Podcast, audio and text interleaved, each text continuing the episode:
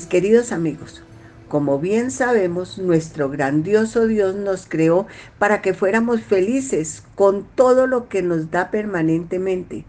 Por eso creó este mundo con todo lo necesario para vivir en paz y tranquilidad. Nos dio la gracia de poder formar un hogar para poder compartir con todos los miembros los gratos recuerdos, acompañarnos en las penas y apoyarnos en los momentos difíciles y además con la capacidad de recibir las buenas experiencias de nuestros antepasados y poder transmitírselas después a nuestros descendientes, para que así todos podamos cumplir la misión que Dios nos encomienda a cada uno de nosotros de una manera personal y la podemos cumplir en todos los momentos de nuestra vida. Y para que podamos un día gozar eternamente en el cielo. Pero recordemos que el pecado nos aleja de Dios y por eso muchas veces no podemos oírlo ni entender lo que nos dice para que evitemos cometer tantas equivocaciones que nos perjudican y perjudican a las personas que nos rodean, pues los pecados nos permiten que vayamos cada vez de mal en peor y no dejan que el plan divino de Dios se lleve a cabalidad para la felicidad de todos. Pero gracias a Dios contamos con la más grande oportunidad de volver a su lado y es recurrir a su infinita misericordia para que nos perdone por medio del sacramento de la confesión que nos permite regresar a su lado y así permaneciendo junto a Él podremos superar cualquier dificultad que se nos presente o que tengan las personas que están cerca a nosotros.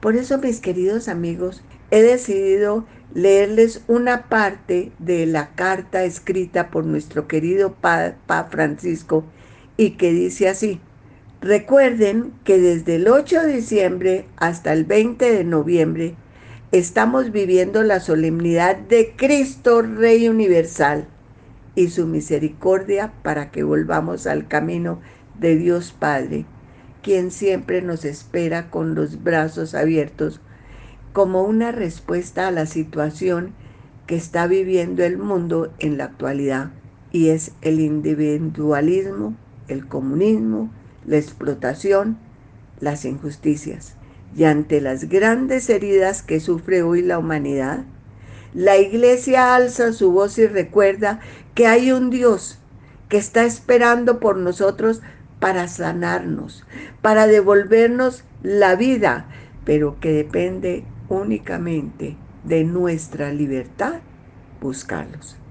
Mis queridos amigos, nosotros somos cristianos, hombres y mujeres de fe y compromiso, que no podemos ser indiferentes ante las guerras, la corrupción, la violencia y los vicios que ahogan nuestra sociedad.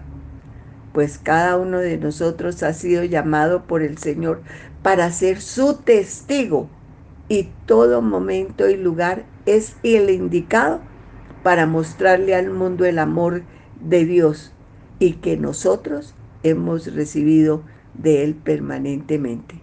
Lo que el Papa nos quiere recordar es que nuestro grandioso Dios siempre envía, esparce bendiciones sobre los creyentes y no creyentes, a niños, jóvenes, ancianos sin distinción alguna de sexo, posición social o instrucción. Por eso es que debemos colaborar para que volvamos a todas las personas a reconocer que somos hijos de Dios. Y ahora nos está invitando a ti, a mí, a todos, a salir de nuestro mundo egoísta y egocentrista para que volvamos hacia los más necesitados, a todos. Y además, nos dice el Santo Papa, primero, que debemos recordar la misericordia. Segundo, el perdón. Tercero, la comprensión. Cuarto, la ternura. Y quinto, aprovechar los dones que a cada uno de nosotros nos da en todo momento de manera particular para cumplir nuestra misión. Por eso meditemos cada una de estas recomendaciones. La primera, la misericordia. Es indispensable tener en cuenta que toda vida tiene como base, toda vida del ser humano, el amor. Porque fuimos creados por amor, redimidos por amor, invitados a vivir eternamente felices en el cielo por el amor infinito que nos tiene Dios a ti, a mí, a todos. Y nos está invitando en este momento a que aquí en la tierra disfrutemos de su amor y lo compartamos dándolo a conocer a los demás. O sea que como sabemos que Dios permanece en el corazón de cada persona siempre, en los momentos felices pero también en las penas, o en los dolores, o en la tranquilidad. Lo mismo que cuando nos portamos de acuerdo con su mandato de amor, que cuando nos portamos mal.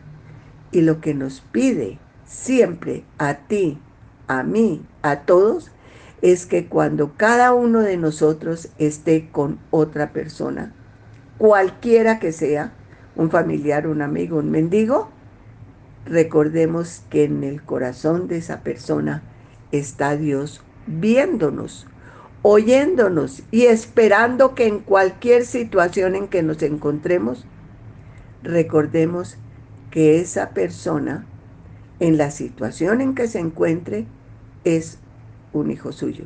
Que le hagamos sentir que Dios lo ama y desea darle lo que está necesitando, porque recordemos que el Señor Dios es tierno y compasivo, paciente y grande en amor y verdad. Por mil generaciones se mantiene fiel en su amor. Perdona la maldad y la rebeldía y el pecado. Confiemos en el amor y repartamos el amor. Ahora recordemos el segundo punto que nos recuerda el Papa, o sea, el perdón de todas nuestras equivocaciones, faltas y pecados para poder acercarnos nuevamente a Dios y que esto es una necesidad, perdonar a quien nos ha ofendido, siguiendo el grandioso ejemplo de nuestro adorado Jesús que nos demostró su infinito amor, perdonando, enseñando y llamando a todos a reconciliarnos con nuestro grandioso Padre Celestial. Ayudados especialmente Mire, por las personas que nos rodean, porque ellos también nos muestran su amor y que debemos dedicar nosotros, como lo hizo Jesús, a los más necesitados, para poder llegar a su vida, para perdonarlos y para perdonarnos los pecados, porque Él siempre nos perdona cuando vamos arrepentidos y con el propósito de cambiar lo que necesitamos cambiar. Y para que nos quede claro, recordemos el Salmo 32 que nos dice, Feliz el hombre a quien sus culpas y pecados le han sido perdonados por completo. Feliz el hombre que no es malintencionado y a quien el Señor no acusa de falta alguna. Y luego dice, mientras no confesé mi pecado, mi cuerpo iba decayendo pero Señor, te confesé sin reservas mi pecado y mi maldad. Decidí confesarte mis pecados y tú, Señor, me perdonaste. Por eso los fieles te invocan. Tú eres mi refugio, me proteges del peligro. Y mis queridos amigos, como nuestro adorado Jesús vino al mundo para enseñarnos, cuando le pidieron los apóstoles que les enseñara a orar, por lo que lo veían que él oraba y oraba, él enseñó el Padre, la oración que conocemos como el Padre Nuestro. Y en una parte de eso repetimos, perdónanos nuestras ofensas, como nosotros perdonamos a los que nos ofenden. Como a veces nos cuesta trabajo perdonar. Pidámosle su ayuda recordando que Dios es tierno y comprensivo, rico en amor y compasión, y siempre se mantiene fiel en su amor misericordioso. Pidámosle que nos enseñe cómo Él perdonó la maldad, la rebeldía y el pecado. Y mis queridos amigos, por eso cuando repetimos esa preciosa oración y especialmente esa parte, le decimos con fe, perdona nuestras ofensas como perdonamos a los que nos ofenden. Y sentimos la necesidad de su gran ayuda para que nosotros también podamos perdonar completamente, dejando limpio nuestro corazón de cualquier rencor y esto solo lo lograremos en la medida que hagamos crecer el verdadero amor que nos enseñó Jesús por todos, recordando que Dios se encuentra en cada persona y en nuestro corazón y que es infinitamente justo.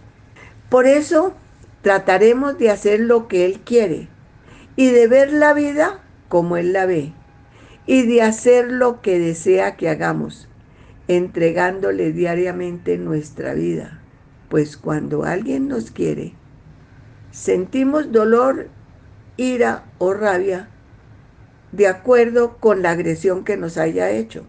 Pero si estos sentimientos perduran en nuestro corazón, es como si esa persona continuara hiriéndonos y hiriéndonos cada vez que recordamos lo que ha pasado. Pero cuando logramos perdonar, entregando la ofensa que nos han hecho a Dios, confiado en que Él es infinitamente justo, pues podemos empezar a gozar de su paz y su perdón de todas nuestras culpas y pecados y vivir tranquilos, porque Él hace justicia. No es no somos nosotros. Nosotros recibimos su paz. El tercer punto que el Papa nos recuerda es la comprensión que debemos tener con todos los que nos rodean, empezando por los que tenemos más cerca y obrar serenamente. Por eso les pondré un ejemplo. Cuando eh, había un señor muy responsable, pero tenía que hacer una diligencia muy urgente. Por eso dejó a su hijo al cuidado de un perro que tenían desde hacía tanto, mucho tiempo, mientras él iba rápidamente y compraba lo que necesitaba. Y así lo hizo, a la mayor brevedad. Y a su regreso, al abrir la puerta de su casa, vio con gran horror el cuerpo desangrado e inerte de su amado hijo, junto al enorme perro que estaba con los colmillos llenos de sangre por lo que sin pensar los dos meses, de dos tiros mató al bendito perro.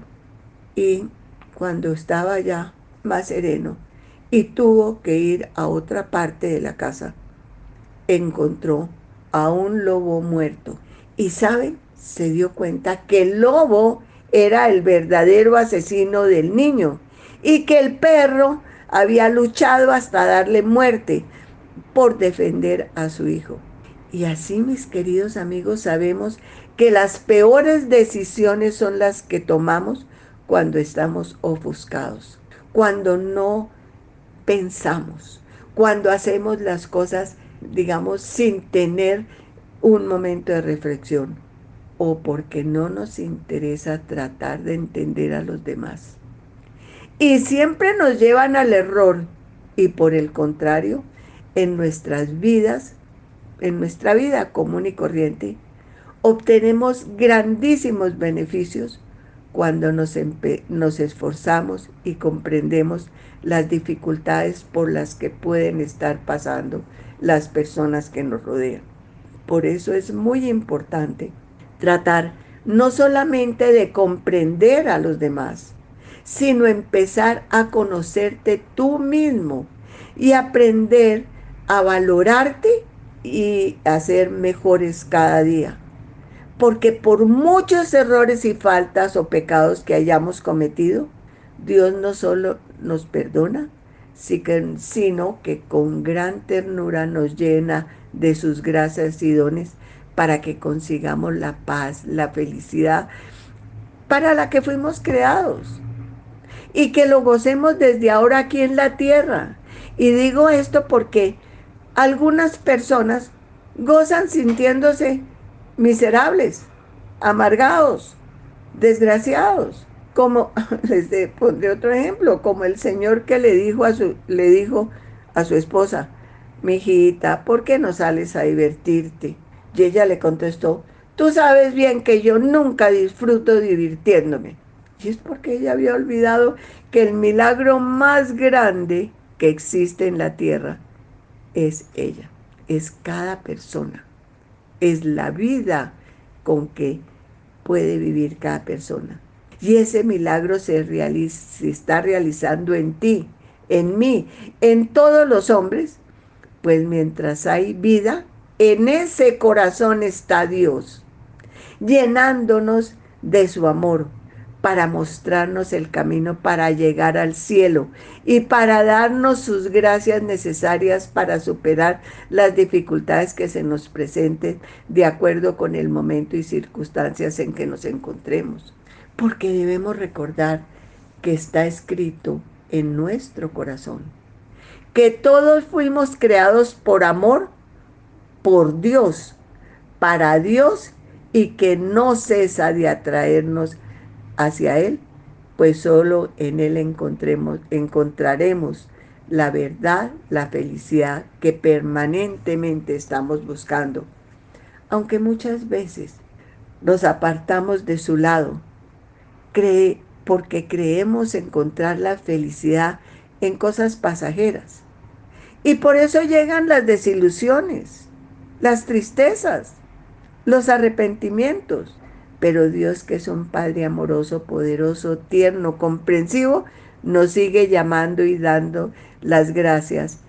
Y ante tantas manifestaciones de amorosas de Dios, únicamente podemos corresponderle con amor.